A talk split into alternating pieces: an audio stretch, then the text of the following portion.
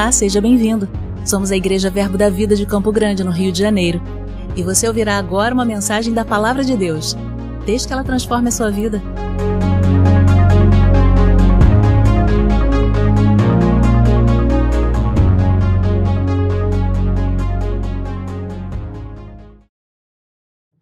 Eita Deus bom!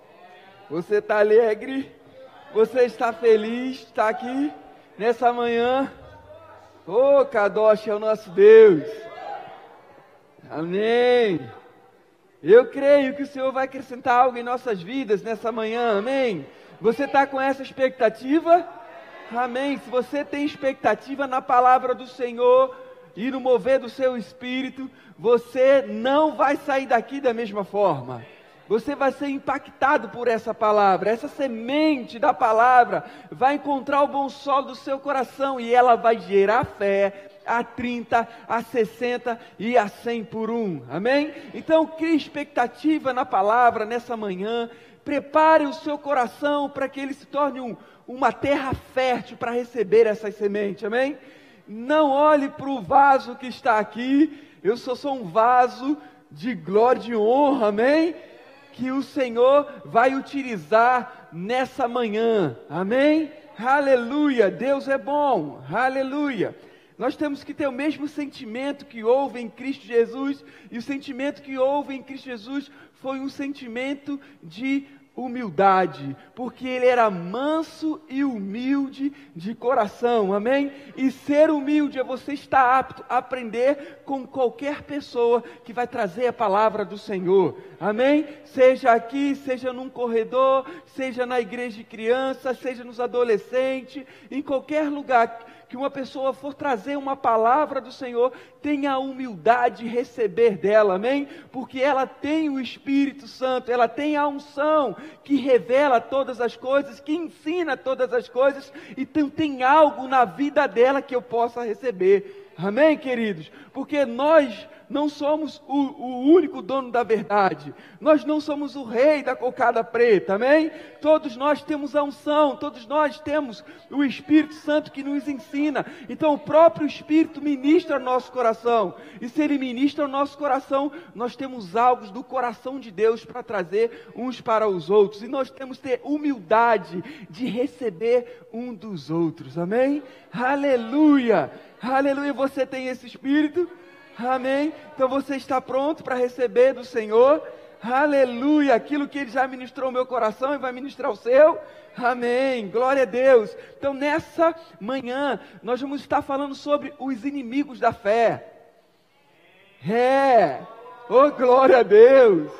Nós vamos falar sobre os inimigos da fé. Eu vou tentar falar todos eles nessa manhã. Amém? Se eu não conseguir, nós vamos dar uma sequência depois nesse estudo. Não tenho uma data marcada, mas eu vou ver com Salomão, que é nosso pastor, para ele me dar um ou outro dia na sua agenda, que ele não tem problema com isso, para eu estar terminando esse, esse estudo, essa palavra é, para os nossos corações nessa manhã. Amém?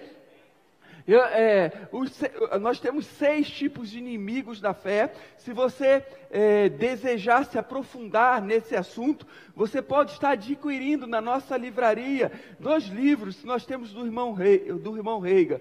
Ele fala sobre o estudo completo da fé bíblica. É um, um livro grande assim, era azul, eu tenho azul, Amém? Já mudou a edição. E ele fala tudo sobre fé. Amém? Então você vai ser ministrado sobre fé, você vai crescer em fé. E a Bíblia fala que o justo ele vive pela fé. Amém? Então, você estudando sobre fé, isso vai trazer benefício a quem? A você. Porque você que se tornou justo, você tem um estilo de vida, você deve viver por meio da fé. E nós também temos um livro menor do irmão Reiga, que é um resumo desse maior, são os novos limiares da fé todos os dois se encontram ali na livraria. Então você pode estar adquirindo esse livro para você é, é, crescer no entendimento desse assunto. Amém, queridos? Eu não estou fazendo propaganda, eu não recebo nada. Amém? Eu só quero que você seja edificado, que você cresça. Amém? Porque nós temos seis inimigos da fé, nós vamos falar sobre esses seis, e nós temos um sétimo inimigo. Esse eu acredito que a gente não consiga entrar, que é a dúvida, que é o maior inimigo da nossa fé. Esse sétimo inimigo. Então estou citando ele, e se der tempo a gente como comenta e fala alguma coisa também sobre esse inimigo da fé, maior inimigo da fé, que é a dúvida. Amém, queridos? Deus é bom? Aleluia, aleluia. E esses seis inimigos da fé, eles está relacionado à falta de entendimento, à falta de compreensão de algumas coisas que nós vamos citar no decorrer dessa ministração. Então, os seis inimigos da fé, ele está relacionado à falta de entendimento, à falta de compreensão nossa sobre a palavra de Deus. Então, esses são os seis inimigos da fé que nós vamos estar falando. Mas então, pastor Josia, o inimigo da nossa fé não é o diabo, não. Não é o capeta, ele é o nosso inimigo, ele é o nosso adversário, mas não é ele o inimigo da nossa fé. Amém? Nós não temos que combater esse inimigo, o diabo, porque ele é um inimigo sim, um adversário sim, mas um inimigo derrotado. Olha que boa notícia.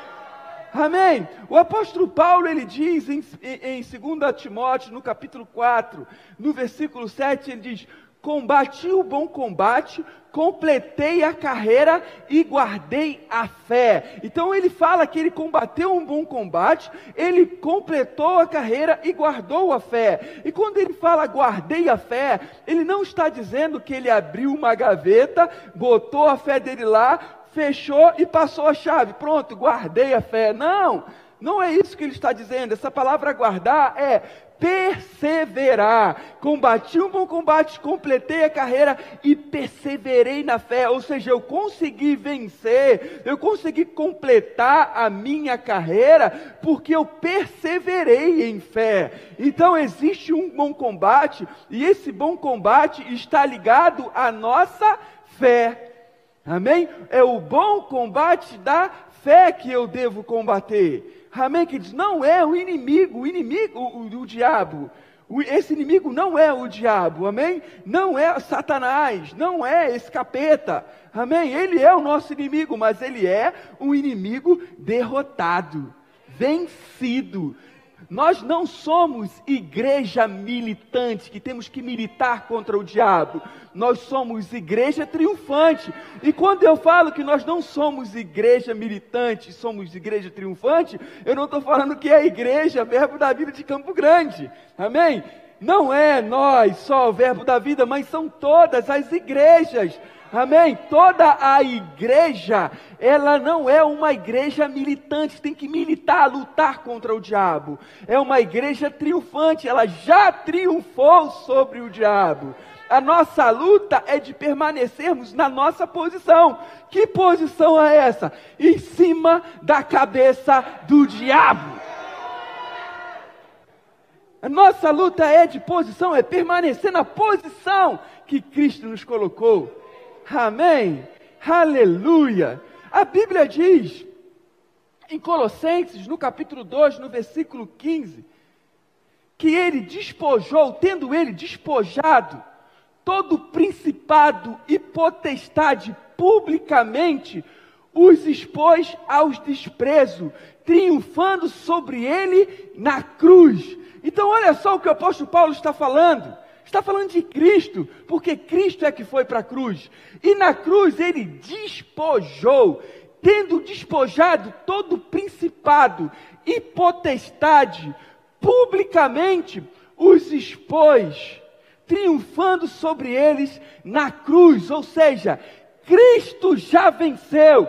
Cristo já despojou todo principado e potestade. Amém? O que, que é despojar? Eu gosto que o Strong diz: deixou sem arma.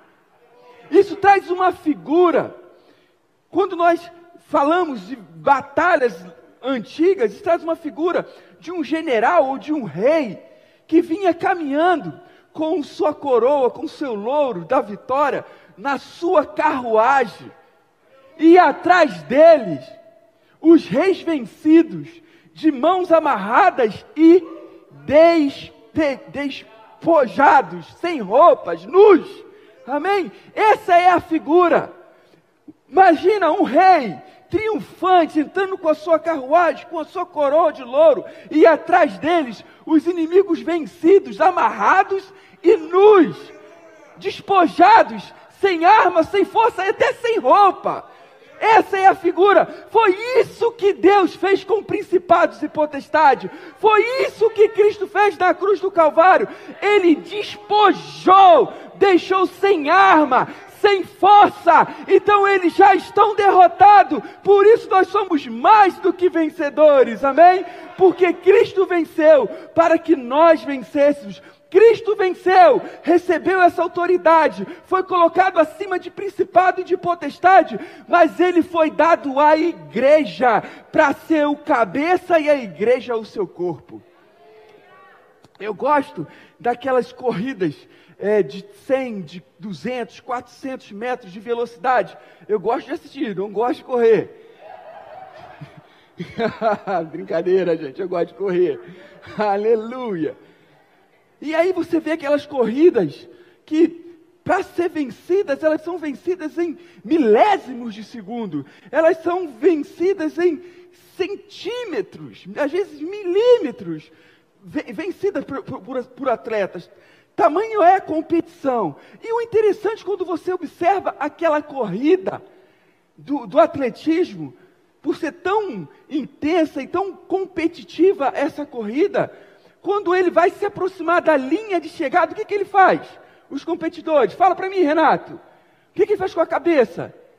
Eles botam a cabeça na frente, e é a cabeça que chega primeiro. Às vezes é por conta da cabeça que ele venceu. Você está entendendo?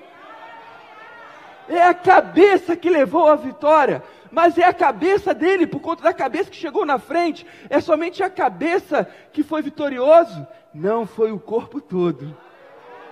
E a, e, o, e, a, e a medalha nem é colocada na cabeça, é colocada no pescoço e no corpo. Foi isso que Cristo fez. O cabeça venceu mas nós também vencemos, porque nós somos o corpo, nós somos mais do que vencedores. Por que mais do que vencedores? Porque Cristo fez tudo e eu só desfruto do prêmio, por isso eu sou mais do que vencedor. Eu não preciso lutar, porque Cristo já lutou, e vou te dar uma boa notícia: Ele venceu, e agora eu desfruto da vitória, meu irmão. Isso é graça. Eu não tenho que subir no monte, vou dar uma lutada agora com o diabo. Não! Eu vou subir no monte para lutar com principados e potestades, eu vou pregar a palavra, eu vou declarar a minha autoridade, ele está embaixo dos meus pés e eu permaneço nessa posição. Eu não saio de lá. Amém? Então, Satanás é um inimigo? Sim. Mas ele é um inimigo derrotado que você não precisa lutar contra ele. É manter na sua posição de estar sobre ele. Amém? Então qual é o inimigo da, qual é o inimigo que nós temos? Abra comigo lá em 1 Timóteo, no capítulo 6. Eu não tenho que combater o diabo. Ele é um inimigo derrotado. Aleluia. Então qual é o meu combate? Eu devo combater com o quê? E aí ele fala no 1 Timóteo, no capítulo 6, versículo 12. Você achou? Como é que, como é que diz o versículo a parte A? Se você achou, lê para mim, por favor. Ainda está fraco. Combata o quê? Então não tem que combater com o diabo. Qual é o meu bom combate? O bom combate da fé. Amém? Eu não tenho que lutar contra o diabo, porque o diabo é um inimigo derrotado é um, um inimigo vencido. O meu combate é o bom combate da fé. Se tem um combate é porque tem inimigo. Se não tivesse inimigo, não tem combate. Se eu tenho que combater o bom combate da fé é porque tem alguns inimigos da minha fé. Amém? E se tem alguns inimigos, é por isso que eu vou combater. Amém? E nós vamos ver esses inimigos da fé. Amém, queridos? Aleluia! Então eu preciso aprender da palavra do Senhor, preciso crescer com a palavra do Senhor. Amém? Crescer em fé, para que eu consiga vencer todos os inimigos que se levantam contra a minha fé. Amém, queridos? Aleluia. Então eu preciso fazer a minha fé aumentar. Eu preciso fazer a minha fé crescer. Você orar pedindo ao Senhor fé é certo ou errado? Errado. Senhor, me dê fé. É errado fazer essa oração. Meu Deus, eu já fiz essa oração, não tem problema. Mas agora você não vai fazer mais. Amém? Pedir ao Senhor para que sua fé aumente é errado. Pedir ao Senhor fé, isso é errado. Por quê? Romanos no capítulo 12, no versículo 3, ele diz que uma medida de fé já foi derramada em nossos corações. Ou seja, todos nós já temos uma medida de fé. E agora é a minha responsabilidade, é a sua responsabilidade fazer com que essa fé cresça e essa fé aumente. Amém?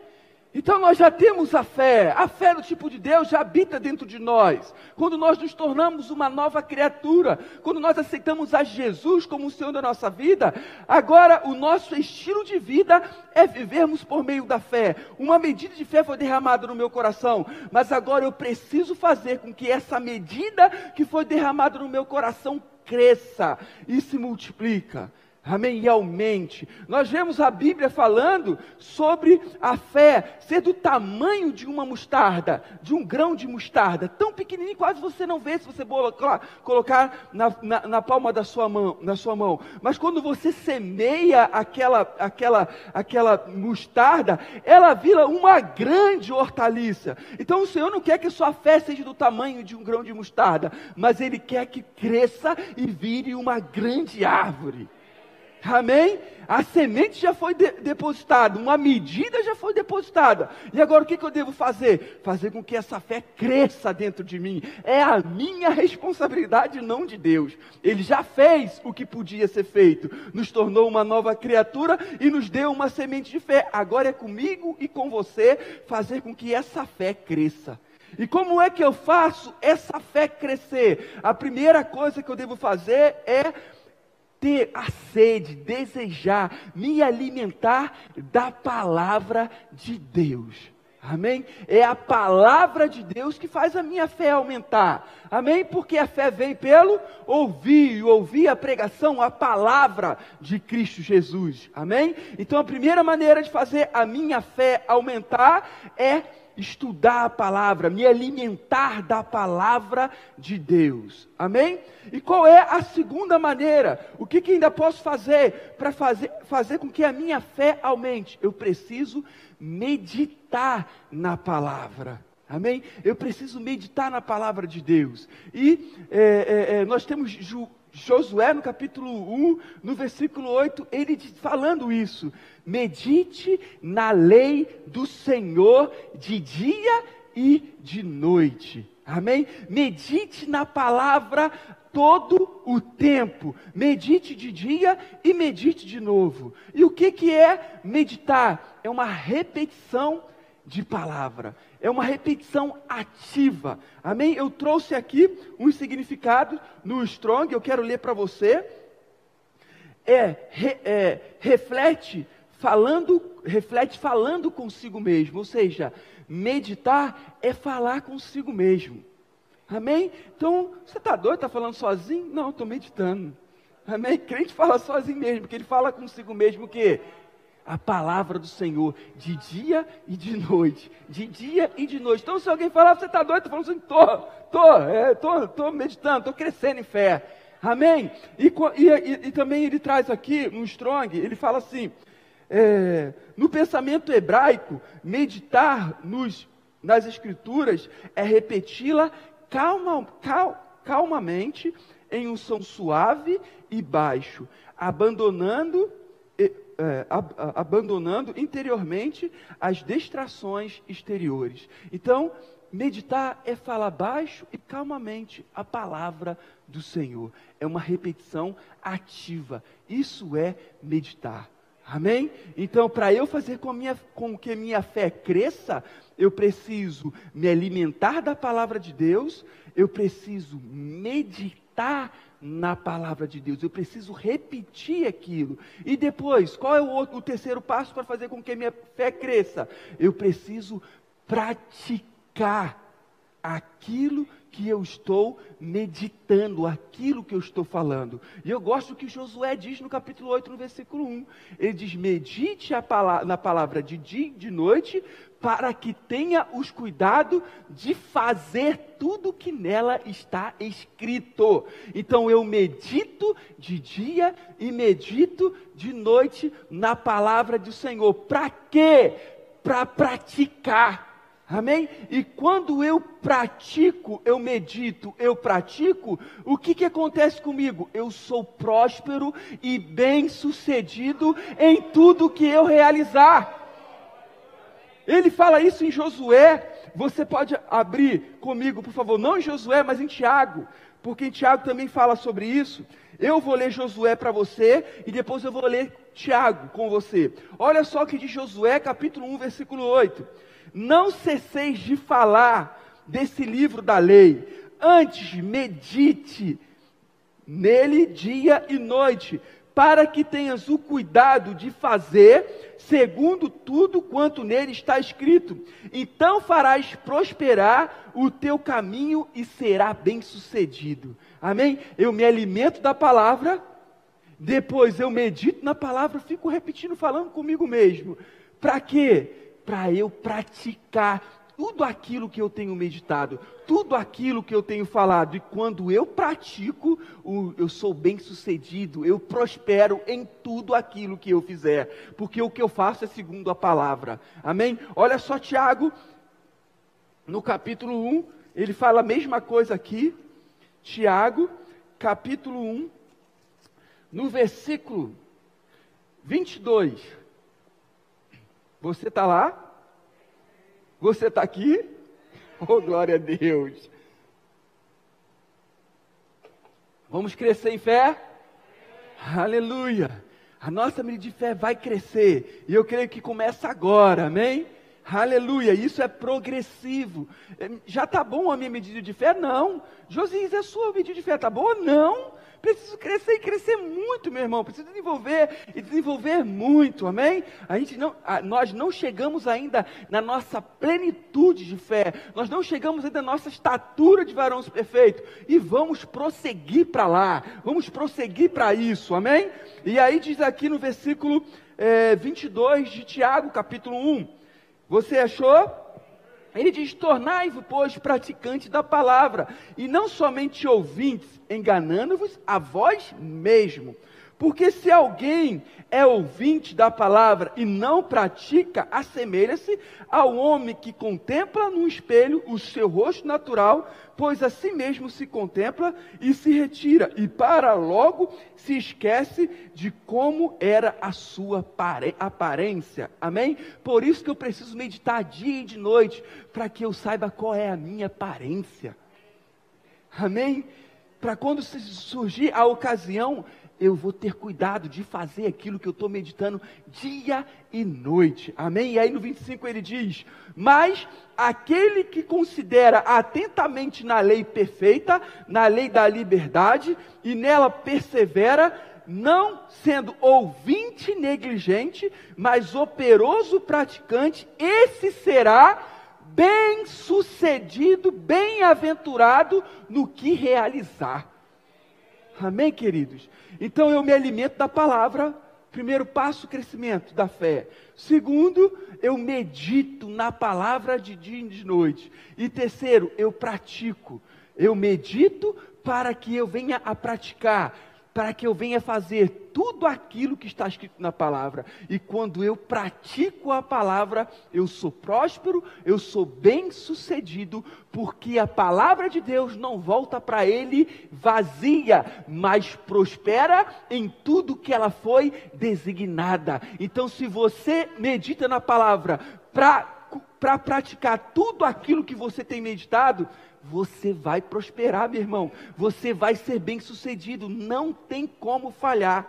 Amém? Está aí um, o segredo de uma vida bem-aventurada, de uma vida bem-sucedida, de uma vida próspera praticar a palavra. Mas como eu pratico a palavra? Quando eu medito nela dia e de noite. Porque quando a situação se levanta, eu tenho o cuidado de fazer segundo aquilo que eu tenho meditado de dia e de noite. E quando você faz isso, meu irmão, vai prosperar, vai dar certo. Amém? Quando se levantar uma falta, você vai declarar a palavra, porque a palavra diz que você é próspero, então você vai prosperar, você vai ser bem sucedido. Se uma enfermidade se levanta, você vai prosperar, você vai ser bem sucedido, porque você pratica tudo aquilo que a palavra diz ao seu e ao meu respeito.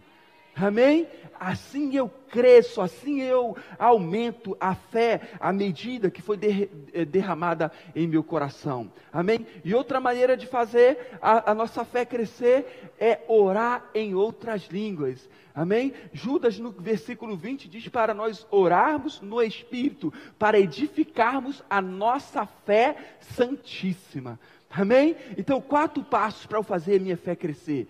Eu é, me alimento da palavra, eu medito na palavra, eu pratico a palavra e eu oro em outras línguas. Você é uma fortaleza espiritual. Ninguém vai te derrubar. Não tem inimigo que vai é, ficar na sua frente. Você vai passar por cima dele. Amém? Glória a Deus.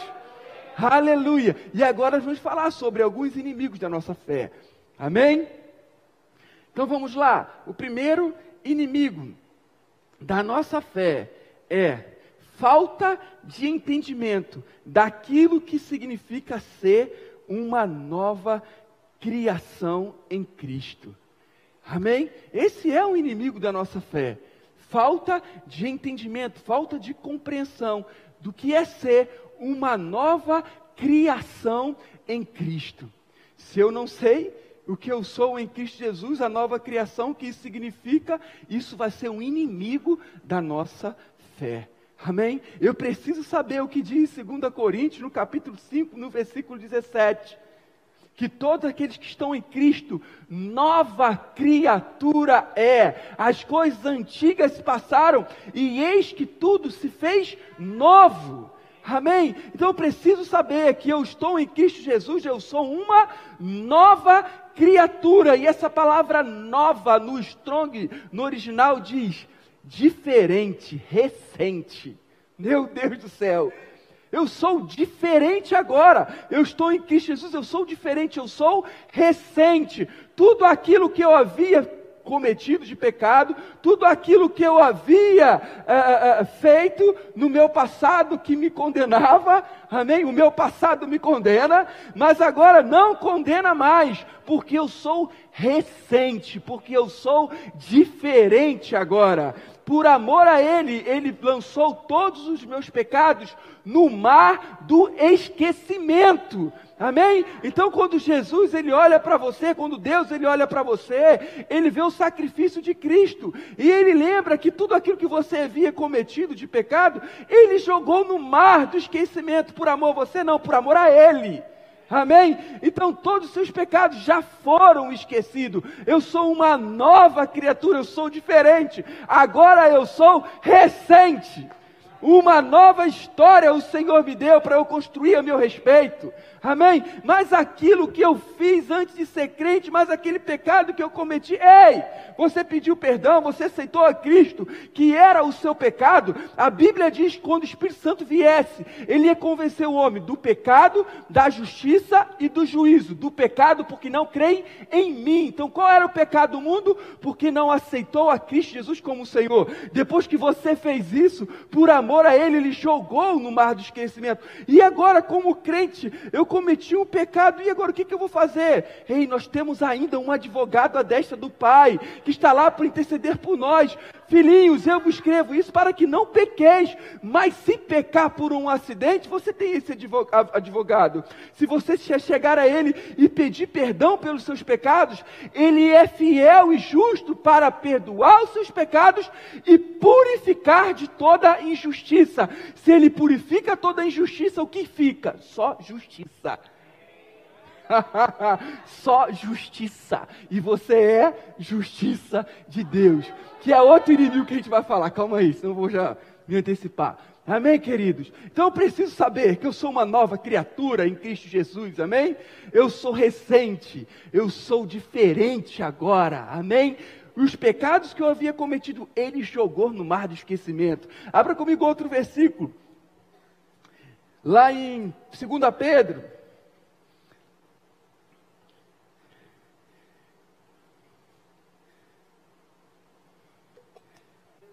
Deus é bom.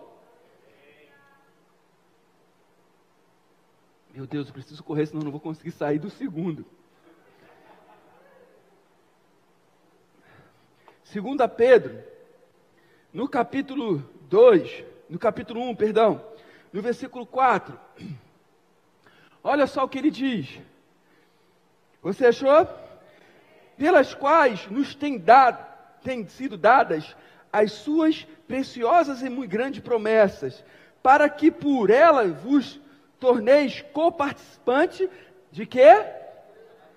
Então, quando você se tornou uma nova criatura, você se tornou co-participante da natureza divina. Você tem dentro de você agora uma nova natureza, uma recente, uma nova, que é a natureza divina. A natureza divina habita dentro de você.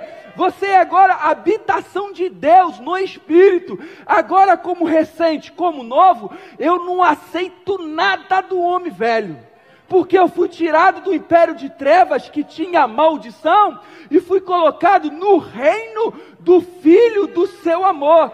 Naquele império eu era maldito, naquele império eu tinha maldição da morte espiritual. Eu ia para o inferno de porta larga. Amém? Eu era miserável, eu era pobre, eu era cego, eu era nu. Eu era enfermo. Essas três são as maldições Amém? A maldição que o homem se tornou depois do pecado. Maldito, morte, morte espiritualmente no inferno, miserável, miséria e enfermo. Mas Cristo me tirou desse império e me colocou no reino do Filho do seu amor. A Bíblia diz que ele me resgatou da maldição da lei, se fazendo maldição em meu lugar, para que as bênçãos de Abraão chegassem em mim em Cristo Jesus. Então eu saí de um lugar de maldição, mas agora eu sou recente, agora eu sou novo, agora eu estou no império no reino do Filho do seu amor. Eu não aceito mais nada do império. Amém? E quando eu sou colocado no reino do Filho do seu amor, a Bíblia diz que eu sou herdeiro de Deus e co-herdeiro com Cristo. Co-herdeiro de quê? Do reino do Filho do seu amor. Herdeiro de, do quê? do Filho do seu amor. Eu sou filho de Deus, como Cristo é filho de Deus. Ele é o primogênito, ele é o primeiro. Amém? Entre muitos irmãos, amém? Porque todos aqueles que o recebeu, ele deu poder de ser chamado de quê? Filho de Deus. Você recebeu Cristo? Sim, então você é o que? Filho de Deus. Você é o que? Herdeiro de Deus. Você é o que? Co-herdeiro com Cristo. Sai para lá, capeta, eu não quero nada do teu império. Nada. Quero nada de lá. Eu quero as coisas do reino, porque eu sou herdeiro e cordeiro de lá. E a Bíblia diz que o reino de Deus não é comida nem bebida, mas é justiça, paz e alegria no espírito. Tem alguma causa na justiça que ainda não foi resolvida? O seu reino é justiça. Justiça vai ser feita a partir de agora, nessa manhã. Ei, Jeová do céu. Paz. Nada vai tirar a sua paz, porque a sua paz não é desse mundo. A sua paz é de outro, é do reino. Amém? E alegria, o que tem tirado sua alegria? No seu reino tem muito. aviso de crise, aviso de enfermidade, isso faz parte do império, não do seu reino. Sabe o que a Bíblia diz que você é nessa terra? Embaixador. Sabe o que é o embaixador? É o maior representante de um reino, de um governo, no reino de outro. Meu Deus, eu vou repetir: embaixador é o maior representante de um reino, de um governo, no governo do outro. Satanás, ele é o príncipe desse mundo, ele é o Deus desse século. Nós somos embaixadores, nós somos os maiores representantes do reino de Deus nessa terra. Sabe, meu amado, se tem uma embaixada americana no Brasil, lá não vale a lei do Brasil, lá vale somente a lei americana. Então as leis deste mundo não rege a minha embaixada. Tem enfermidade, tem covid, tem pandemia, tem falta, tem crise. Aonde? No império. Mas não na minha embaixada. Oh, pensai nas coisas do alto e não das que são da terra, porque as da terra são passageiras, mas a dos céus é eterna, meu irmão sai para lá. Nós precisamos entender isso, para que isso não seja um inimigo da nossa fé. Quando eu entendo isso, meu irmão dá vontade de correr, capeta, fica aí, ó, porque você já é derrotado. Aqui, tá aqui, ó, na sola do meu pé. Amém? Oh, glória, vamos partir para outro. Aleluia. Falta de compreensão do nosso lugar em Cristo.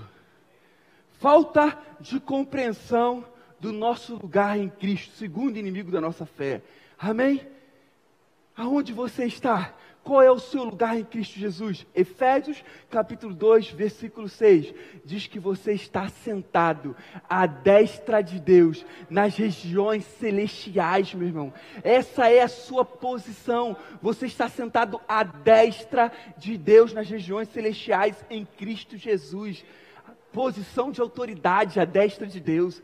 Essa é a posição que nós estamos. Abra comigo lá em Colossenses, no capítulo 3. Eu citei um e vou ler um.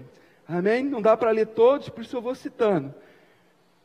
Mas outros a gente lê.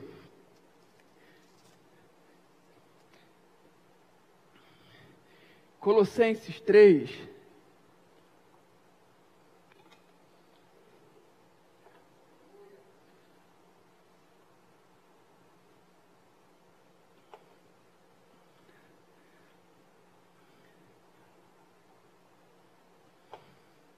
Colossenses 3, do 1 ao 4. Aleluia, a água está secando, mas ainda tem aqui diaconato.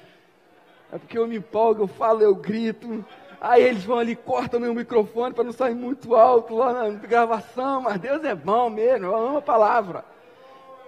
Amém? Onde está o Espírito, está a liberdade. Oh, glória. Tu vai se empolgando, tu vai gritando mais ainda, e vocês me suportem amor. Hoje é ceia, tem que me amar. Amém? Aleluia! Você tem uma dívida comigo, amém? A Bíblia diz: a ninguém ficais devendo coisa alguma, a não ser o amor com que vos amei. Então eu estou tranquilo, você tem uma dívida comigo, eu tenho uma dívida com você, nós devemos amar uns aos outros. E não é com o amor seu, é com o amor com que Cristo nos amou, o amor que se entregou por nós, que deu a vida por nós, amém? Mas isso é uma outra ministração. Vamos lá. Colossenses capítulo 3, versículo 1. Olha só o que ele diz. Portanto, se foste ressuscitado juntamente com Cristo, buscais as coisas lá do alto, onde Cristo vive assentado à direita de Deus. Pensai nas coisas lá do alto, não nas que são aqui da terra. Porque morreste e a vossa vida está oculta juntamente com Cristo em Deus quando Cristo, que é a nossa vida, se manifestar, então também, então vós também sereis manifestos com, com Ele em glória. Então nós estamos assentados. Esse é o nosso lugar. Onde nós estamos? Qual é a nossa posição? Nós estamos assentados à destra de Deus, nas regiões celestiais. Amém? Essa é a nossa posição, posição de autoridade. Amém, queridos? Aleluia. Aleluia. E eu quero ler mais um texto com você. Na verdade, vou ler dois textos. Vamos lá, em Atos, no capítulo 4. Precisamos ter esse entendimento da nossa posição em Cristo Jesus. Porque nós, se entendermos qual é a nossa posição em Cristo Jesus, a nossa reação diante de uma perseguição, de uma investida de Satanás, vai ser totalmente diferente daquela que a gente possa ter hoje. Amém? A gente não vai ficar desesperado, a gente não vai ficar com medo, com receio, mas a nossa posição é outra. A nossa atitude é outra, porque a gente vai entender qual é a nossa posição em Cristo Jesus. Nós estamos à destra dele. Amém? Posição de autoridade. E aqui em Atos, no capítulo 4, fala da perseguição que a igreja estava sofrendo.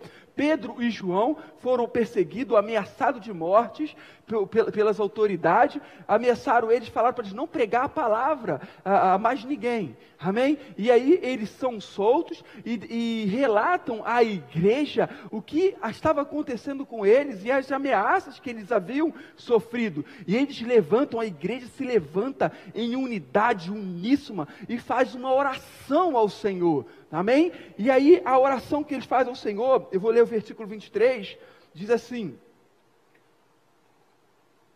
uma vez soltos, procuraram os irmãos e lhes contaram quantas coisas lhe haviam dito os principais sacerdotes anciões. Ouvindo isso, unânimes levantaram a voz a Deus e disseram: Tu, soberano Senhor, que fizeste o céu, a terra, o mar e tudo o que neles há, que disseste por intermédio do Espírito Santo por boca de Davi, nosso pai, teu servo Aí agora, sabe o que ele vai fazer? Ele vai citar a igreja aqui em oração, elas vão, elas vão citar Salmos capítulo 2. Elas vão citar Salmos capítulo 2, o que havia acontecido com Jesus, a perseguição que ele sofreu, amém? E agora o que está acontecendo com eles. E aí, Salmos capítulo 2 é o que ele está lendo aqui, depois a gente vai abrir lá em Salmos capítulo 2, tá? Para ver esse texto. E aí ele diz assim: por que se enfurece os gentios? Ele está citando Salmos capítulo 2. Por que se enfurece os gentios e os povos imaginaram as coisas vãs? Levantaram-se os reis da terra e as autoridades ajuntaram-se a um contra o Senhor e contra o seu ungido. Então ele citou Salmos, agora ele vai continuar falando, o narrador. Porque verdadeiramente se ajuntaram nessa cidade contra o santo, contra o santo servo Jesus, o qual ungiste. Amém? Herodes e Pôncio Pilatos com gentios e gente de Israel, para fazerem tudo o que tua mão e o teu propósito predeterminaram. Então eles falam, eles citam salmos e dizem que, que Jesus foi perseguido, o ungido foi perseguido, como Salmos já havia profetizado que ia acontecer, amém? E Cristo foi perseguido por Pilatos e por outros, por outros judeus, amém? E aí, agora ele vai falar, 29, ele vai falar deles, dos servos de Cristo, amém? Que desfrutaram da mesma unção, que são também ungidos. Amém? O Salmos era para ungido, que foi Jesus. Mas o que, que você é? Você é Cristo, é o corpo dele. Pequeno Cristo, você é o que? Ungido. Você tem a unção dos santos também, amém? E a Bíblia diz, Jesus diz: se perseguiram a mim, vão perseguir a vocês. Por acaso são o, o, os servos maior que o Senhor? Se perseguiram a mim, vão perseguir a você. Ou seja, falando, eu que sou o Senhor, que sou ungido, fui perseguido. Vocês que são meus servos, também vão ser perseguidos. Amém? E agora estão orando por eles. Já havia acontecido com Jesus e agora está acontecendo com a gente. Ele cita o Salmo 2, assim como você disse que aconteceria com Jesus, já aconteceu, agora está acontecendo com a gente, nossos os servos. Amém? E aí olha o que ele diz no versículo 29. Agora, Senhor, olha para as suas ameaças e conceda a teus servos, servos de Jesus, amém? Que anuncie com toda intrepidez a palavra de Deus, enquanto estendes a mão para fazer curas, sinais e prodígios por intermédio do, monte, do no nome do santo servo Jesus.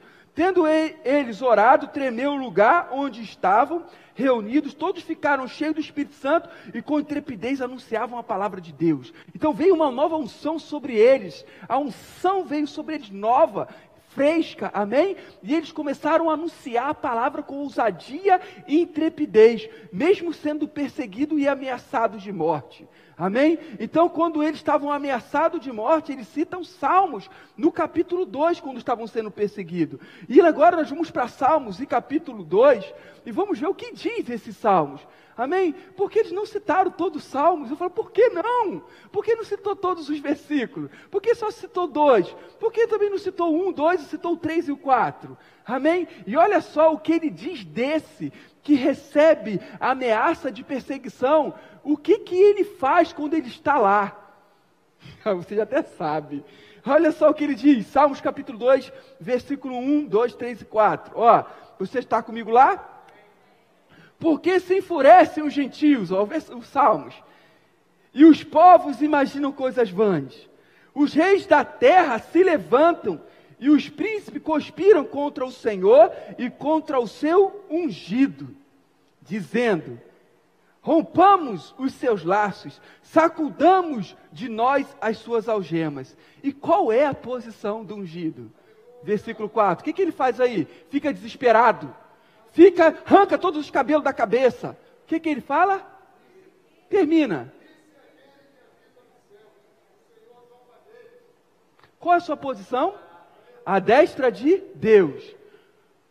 Quando ele é ameaçado, o que, que ele faz? E o que, que você deve fazer? Está do lado dele. Você vê que está do seu lado rindo, Gedeus rindo, e você está sentado do lado dele, você vai ficar desesperado. Não, vou fazer o que ele está falando. Ele está falando que é para rir, é para zombar, eu vou ficar desesperado. Olha para o lado e repita. Não sabe como agir no meio da perseguição, no meio da tribulação? Olha para o lado. Onde você está? Aonde você está? À destra de Deus nas regiões. E o que que Deus faz no trono quando é ameaçado? Ri e zomba. Não sei o que fazer na minha perseguição. O que, que eu vou fazer? Olho para o lado que, que ele está fazendo? Está rindo. O que, que eu vou fazer? Vou inventar? Não, vou imitar. Eu vou rir, eu vou zombar das ameaças do capeta, das circunstâncias desse mundo, não vai me atingir. A enfermidade está levantando, a falta está levantando, a pandemia, a crise. Eu vou ficar desesperado, eu vou tirar a minha, a, a, os meus cabelos. Vou, não! Eu vou zombar e eu vou rir, porque eu sou guardado. Essa é a posição que Cristo fez. É isso que, que, que atitude que Deus tem. É aqui eu vou ter. Eu vou rir e vou zombar quando o diabo falar: você vai morrer com essa enfermidade. Seu pai morreu assim. Ó, oh, lembra, a sua avó, mas eu vou te falar, vou trazer uma linhagem agora genealógica para você. Vai lá consultar, a sua avó morreu de câncer, mas antes dela, a sua bisavó morreu de câncer. A sua tataravó morreu de câncer. Então tá vindo assim, tá vendo? bisavó, tataravó, trisavó, não sei como é que se fala, bisavó, avó. E agora você que, que é neto, você vai morrer de câncer. Não. Quando ele fala para você, você não, isso é do império, não é do meu reino. Quando ele jogar esse sofisma na minha mente, eu vou acatar, e agora? Não. Vai me matar! Ei, ele já levou todas as minhas dores e enfermidade. O castigo que me traz a paz estava sobre ele, e sobre os golpes que o feriram, eu fui sarado, Satanás sai para lá, eu não vou morrer de câncer, eu não vou morrer com falta, eu vou ser provido em tudo, porque é o reino que eu estou, amém? E eu desfruto dessas coisas. Então eu não vou temer, eu não vou ficar desesperado, porque eu sei a posição que eu estou, à destra de Deus nas regiões celestiais. E aquele que eu estou à destra, quando é ameaçado, quando se levanta contra ele, ele ri. O que eu vou fazer? Desculpa, meu irmão, mas eu vou rir. Eu vou zombar da cara dele, porque o que nasceu de Deus me guarda e o maligno não me toca. Perdeu, perdeu. Você perdeu, Satanás. Agora eu sei a posição que eu estou. Não adianta me ameaçar, porque eu não fico desesperado. Agora eu vou rir da sua cara. Se me ameaçar, eu vou rir. Pronto. Quer ser zombado? Quer ser debochado? É isso que ele falou, que ele zomba. Amém? Então não vem se levantando contra a minha vida. Quando ele se levantar, você vê um dedinho dele na sua vida, começa a rir da cara, Satanás, só para você, ha, ha, ha, ha. Ha, ha, ha, ha, sem vontade mesmo, ha, ha, é pela fé, ha, ha, ha, ha, ha, ha, Satanás, ha, ha, ha. E aí ameaça que ele se levantar contra a sua, sua vida, você declara um versículo. Mas fala dia e de noite aquele versículo no ouvido dele. Ninguém vai dormir no inferno, porque vai ouvir eu declarando. E vai ouvir eu rindo. E vai ouvir eu zombando. Sai para lá. Amém? Essa é a sua atitude, isso é atitude de fé. Amém? Glória a Deus. Aleluia. Então vamos lá. Glória a Deus. Então vamos partir para a próxima, a terceira, Jeová do céu. Cristo Jesus. Essa é que eu gosto demais. Falta de entendimento de ser justiça de Deus. Falta de entendimento de ser justiça de Deus. Deus fez aquele que não tinha pecado, pecado, para que eu me tornasse justiça de Deus. Você não é pecador. Você é justiça de Deus. Deus, ele fez aquele que não tinha pecado, pecado, para que eu me tornasse justiça de Deus.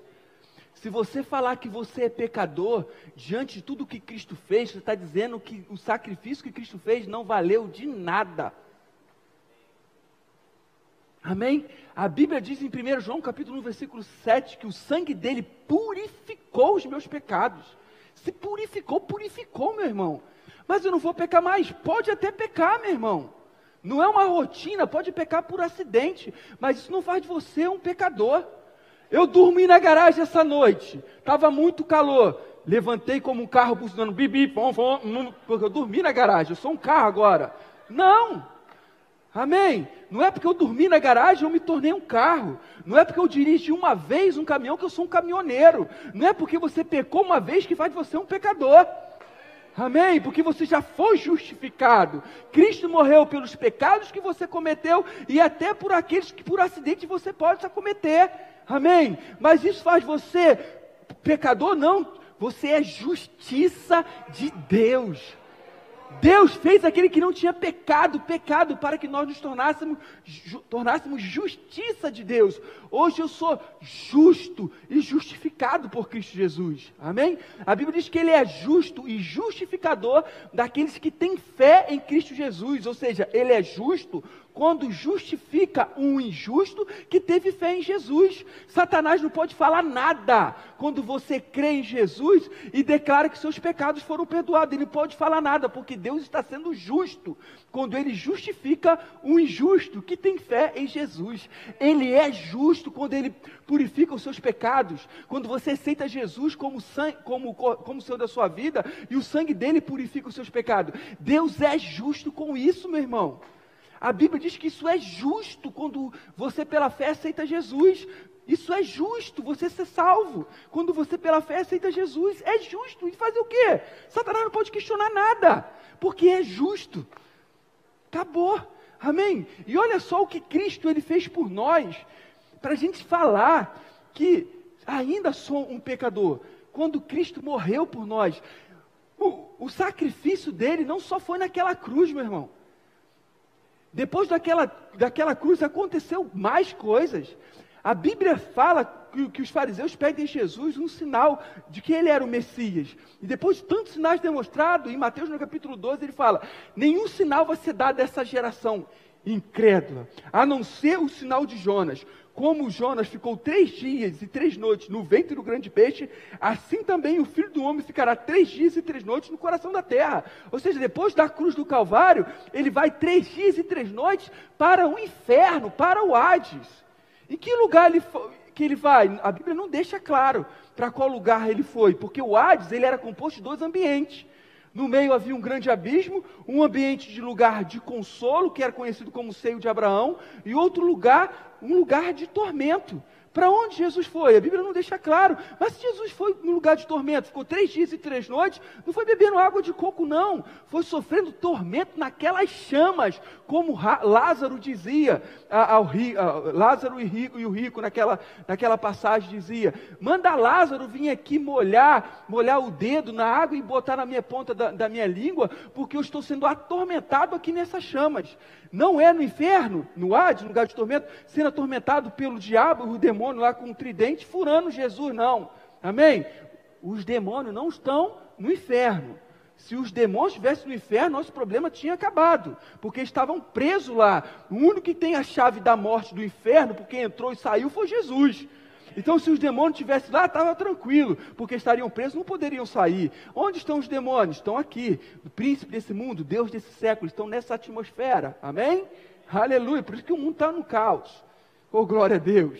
Amém, queridos? Então Jesus vai lá e sofre três dias e três noites naquele lugar, pode ter sido naquele lugar, no lugar de tormento. Amém? Só que a morte não pôde segurar e ele saiu daquele lugar. Abra comigo sua Bíblia rapidamente. Em Atos, no capítulo 2, Jesus, Atos capítulo 2. Atos capítulo 2. Eu vou ler com você a partir do versículo 22. Aqui é importante que ele vai citar também Salmos, amém? Eu vou ler Atos capítulo 2 e Atos capítulo 13. Vamos lá, olha só, versículo 22, você achou comigo? Olha o que ele diz: varões israelitas, atendei a estas palavras. Jesus o Nazareno, varão aprovado por Deus, diante de vós, com milagres, prodígios e sinais, nos quais o próprio Deus realizou por intermédio dele entre vós, como vós mesmos sabeis, sendo esse entregue pelo de determinado desígnio e presciência de Deus, vós o mataste, crucificando por mãos de Nicos, o qual, porém, Deus ressuscitou, rompendo os grilhões da morte, porquanto não era possível eh, fosse ele retido por ela. Ponto. Agora o que ele vai citar é Salmos capítulo 16, do versículo 11 ao 8 ao 11. Então ele vai citar agora Salmos. Amém? Um Salmos que Davi havia dito. Olha só, ele começa agora a falar. Porque a respeito deles, diz Davi, vai citar os Salmos, diante de mim via sempre o Senhor, porque está à minha direita, para que eu não seja abalado. Por isso se alegrou o meu coração e a minha língua exultou. Além disso, também a minha própria carne repousará em esperança. Porque não deixarás a minha alma na morte, essa palavra morte aqui é Hades, inferno ok? Hades, inferno. Porque não deixarás que a minha alma, não deixarás a minha alma na morte ou no Hades, no inferno, nem permitirás que o teu santo servo, o teu santo veja a corrupção, nem permitirás que o teu santo veja a corrupção, ou seja, a parte B do versículo do versículo. A parte A diz: porque não deixarás a minha alma na morte, nem permitirás que o teu santo seu santo veja corrupção. Amém? Esse versículo eu quero que você memorize. Novamente eu vou ler, porque a gente vai citar ele lá na frente, a gente vai ver. A parte B dele, ó, 27. Porque não deixarás a minha alma na morte, não deixarás a minha alma no Hades, no inferno, nem permitirás que o teu santo veja a corrupção. Amém? Isso foi um salmo de Davi, que a princípio parece que ele está falando dele, de Davi. Amém? E agora Pedro volta a falar né, no, a partir do versículo 29. O versículo 28 ainda cita os Salmos: Fizeste-me conhecer os caminhos da vida, encher-me-ás de alegria na tua presença. Agora ele vai voltar a falar, depois que ele citou esses Salmos 16, do 8 ao 11. Amém? E aí diz no 29 assim: Irmãos, Pedro falando, seja-me permitido dizer-vos claramente a respeito do patriarca Davi que ele morreu e foi sepultado, e o seu túmulo permanece entre nós até hoje.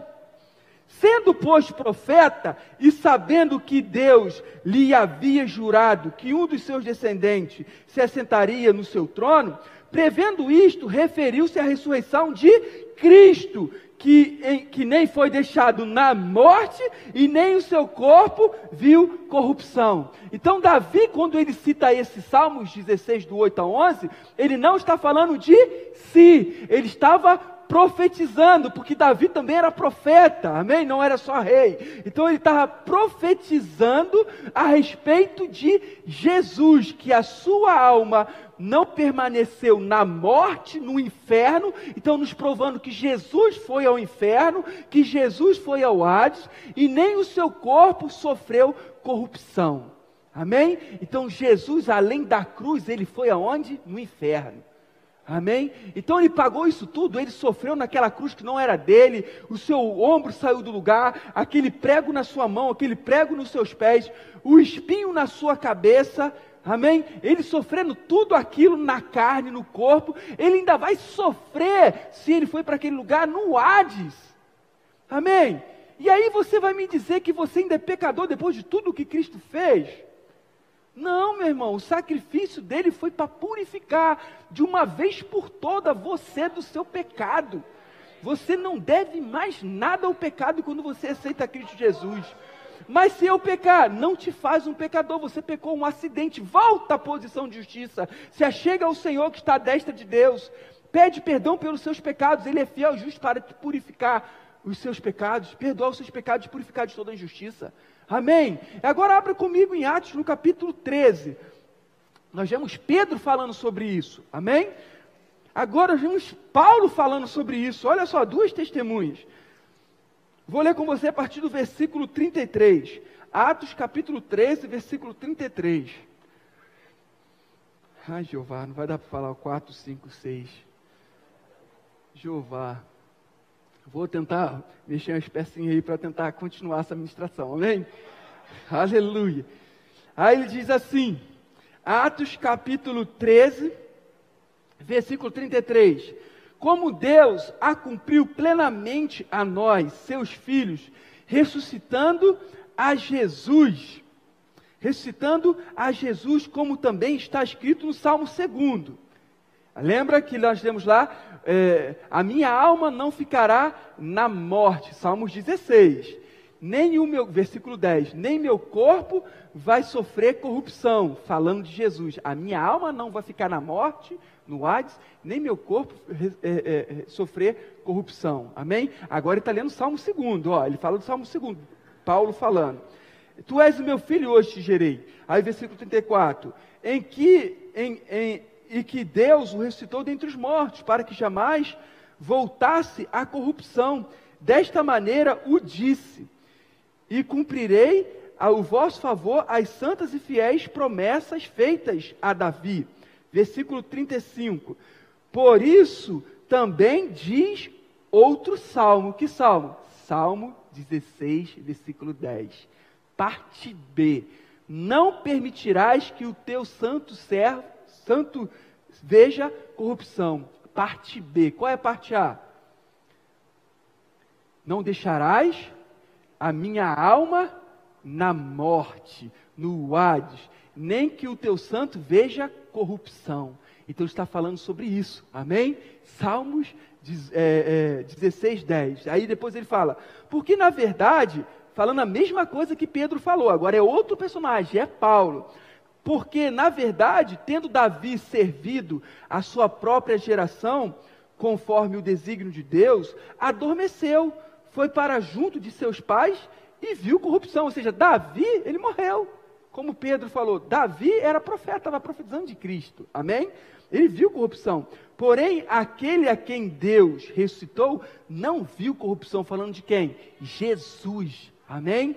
Aí o versículo 38. Tomai, pois, irmãos, conhecimento de que vos anunciamos remissão de quê? De pecado por intermédio desse. Ou, ou seja, esse que a sua alma não ficou na morte, nem seu corpo ressofreu é, é, corrupção, nele está sendo pregado o quê? Remissão de pecado. O que, que é remissão de pecado? No Strong, eu anotei aqui.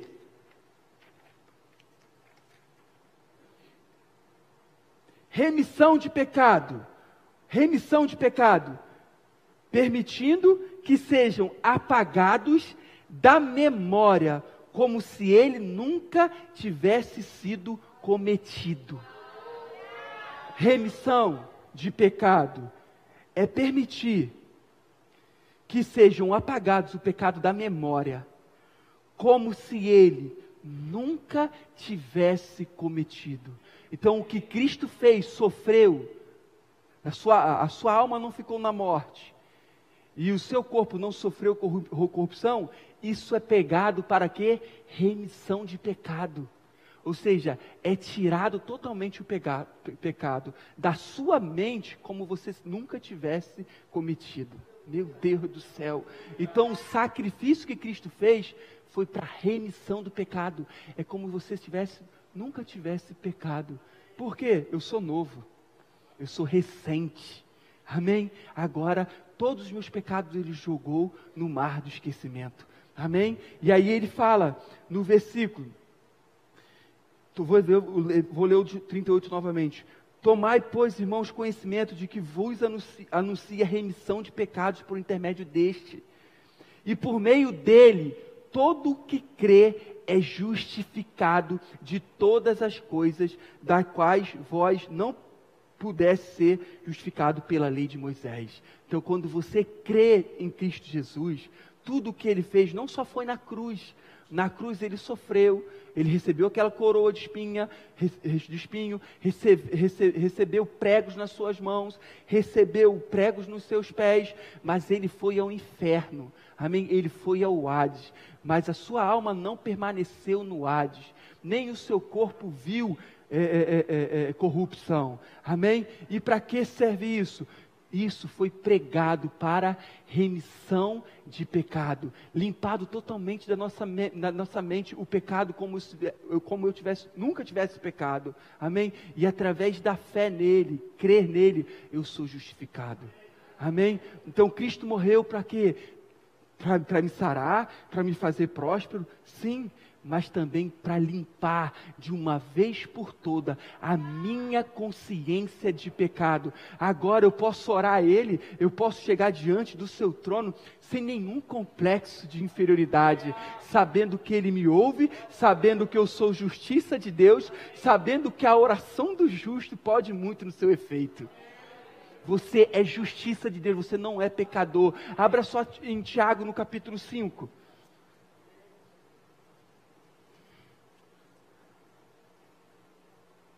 no versículo 16 e 17, você é justiça de Deus.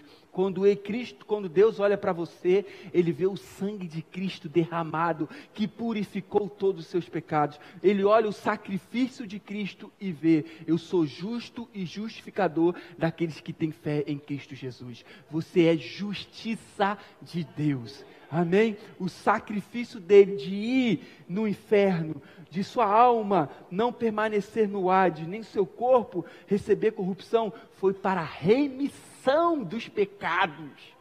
Meu Deus! E aí você fala que eu sou pecador, você está falando, a remissão de pecado é uma mentira. A remissão de pecado que Cristo fez não vale de nada, mas a remissão é tirar totalmente, limpar totalmente a nossa consciência de pecado, como se a gente nunca tivesse cometido. Meu Deus!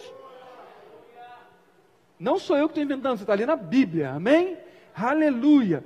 Olha só o que diz agora em Tiago: você, como justo, justiça de Deus, você pode se chegar ao trono da graça, você pode se chegar ao Senhor, porque você é justiça de Deus, Ele vai ouvir a sua oração, porque a sua oração é poderosa porque você é justo. A sua oração ela é eficaz porque você é justo. Olha só o que ele diz no versículo 16: Confessai, pois, no versículo 16 do capítulo 5: Confessai, pois, os vossos pecados uns aos outros, e orai uns pelos outros, para serdes curados. Muito pode, por sua eficácia, a súplica, a oração do justo. Amém? Então a oração do justo, ela é eficaz, ela é poderosa. E depois ele fala de Elias, olha no versículo 17. Elias era homem semelhante a nós, sujeito aos mesmos sentimentos, e orou com instância para que não chovesse sobre a terra. E por, três anos e seis meses não choveu. Amém? E aí ele fala: Elias orou e, e, e não veio chuva. Foram três anos e seis meses sem chover, porque Elias orou. Mas ele está falando da nossa eficácia, da nossa oração. Assim como Elias, a sua oração é eficaz também. Amém? Como Elias orou e foi eficaz, você também pode orar e, e, e, a sua oração tem que ser atendida, porque você é justo, você pode chegar diante dele. E ele diz que Elias era homem sujeito à mesma fraqueza que nós, ou seja, Elias não era super-homem. Você pode dizer, mas Elias era Elias, né, Josias? Elias era Elias, Zé é o Zé, Felipe é o Zé, Márcio é o Márcio, Bruno é o Bruno. Amém? Aleluia! E aí? Ele era homem sujeito à mesma fraqueza que nós, quando foi perseguido por Jezabel, fugiu. E depois pede ao Senhor a morte: Senhor, tira a minha vida. Ele queria morrer? Não, por que ele não queria morrer? Porque se ele quisesse morrer, ele tinha ficado, não tinha fugido. Pronto, Jezabel ia matar ele. Ele estava fraquejando, estava ali oscilando. Amém? Mas ele orou, mesmo com essa instabilidade dele, e a sua oração foi eficaz. Três anos e seis meses sem chover quando ele orou. Misericórdia, sim. É muito poder. Amém? Mas abre só Mateus capítulo 11, versículo 11. Não vou encerrar nesse, gente, me perdoe. Mateus 11, eu vou só citar os outros aqui, e seja que Deus quisesse, a gente tentar, numa próxima, de repente, oportunidade de terminar os inimigos da fé. Amém? Mas você foi abençoado? Mateus 11, 11, olha só o que diz aqui. Eu pergunto para você: Elias veio antes ou depois de João Batista? Antes. Então João Batista foi um dos últimos, certo? Que depois de João Batista, ainda em vida, veio quem? Cristo. Amém? E olha só o que ele diz aqui no 11, 11. Em verdade vos digo que entre os nascidos de mulher ninguém apareceu maior que João Batista. Ou seja, olha só! O que ele está falando? Que os nascidos de mulher, até João Batista, não teve o quê? Ninguém maior do que ele. Então Elias era o quê? Menor que João Batista. Porque falou que todos nascidos de mulher, antes de João Batista, foram menor do que ele. Amém? E vamos terminar o versículo. E olha só o que ele diz. Vou ler novamente o 11. Em verdade vos digo que entre nascido de mulher ninguém apareceu maior do que João Batista. Mas o que? O menor do reino dos céus é o que? É maior do que ele. O menor no reino dos céus é maior do que ele. Sabe o que você é?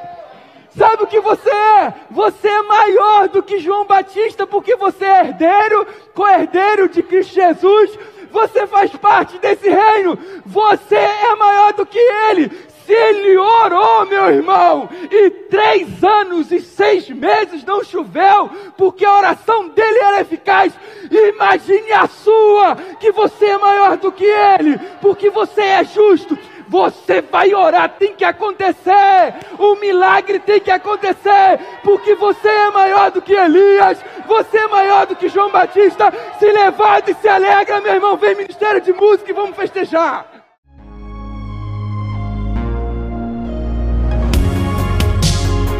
Ouça outras ministrações em nosso site verbodavida.com barra Campo Grande RJ. Nos acompanhe também em nossas redes sociais, Facebook, Instagram e YouTube. Seja abençoado na prática dessa palavra.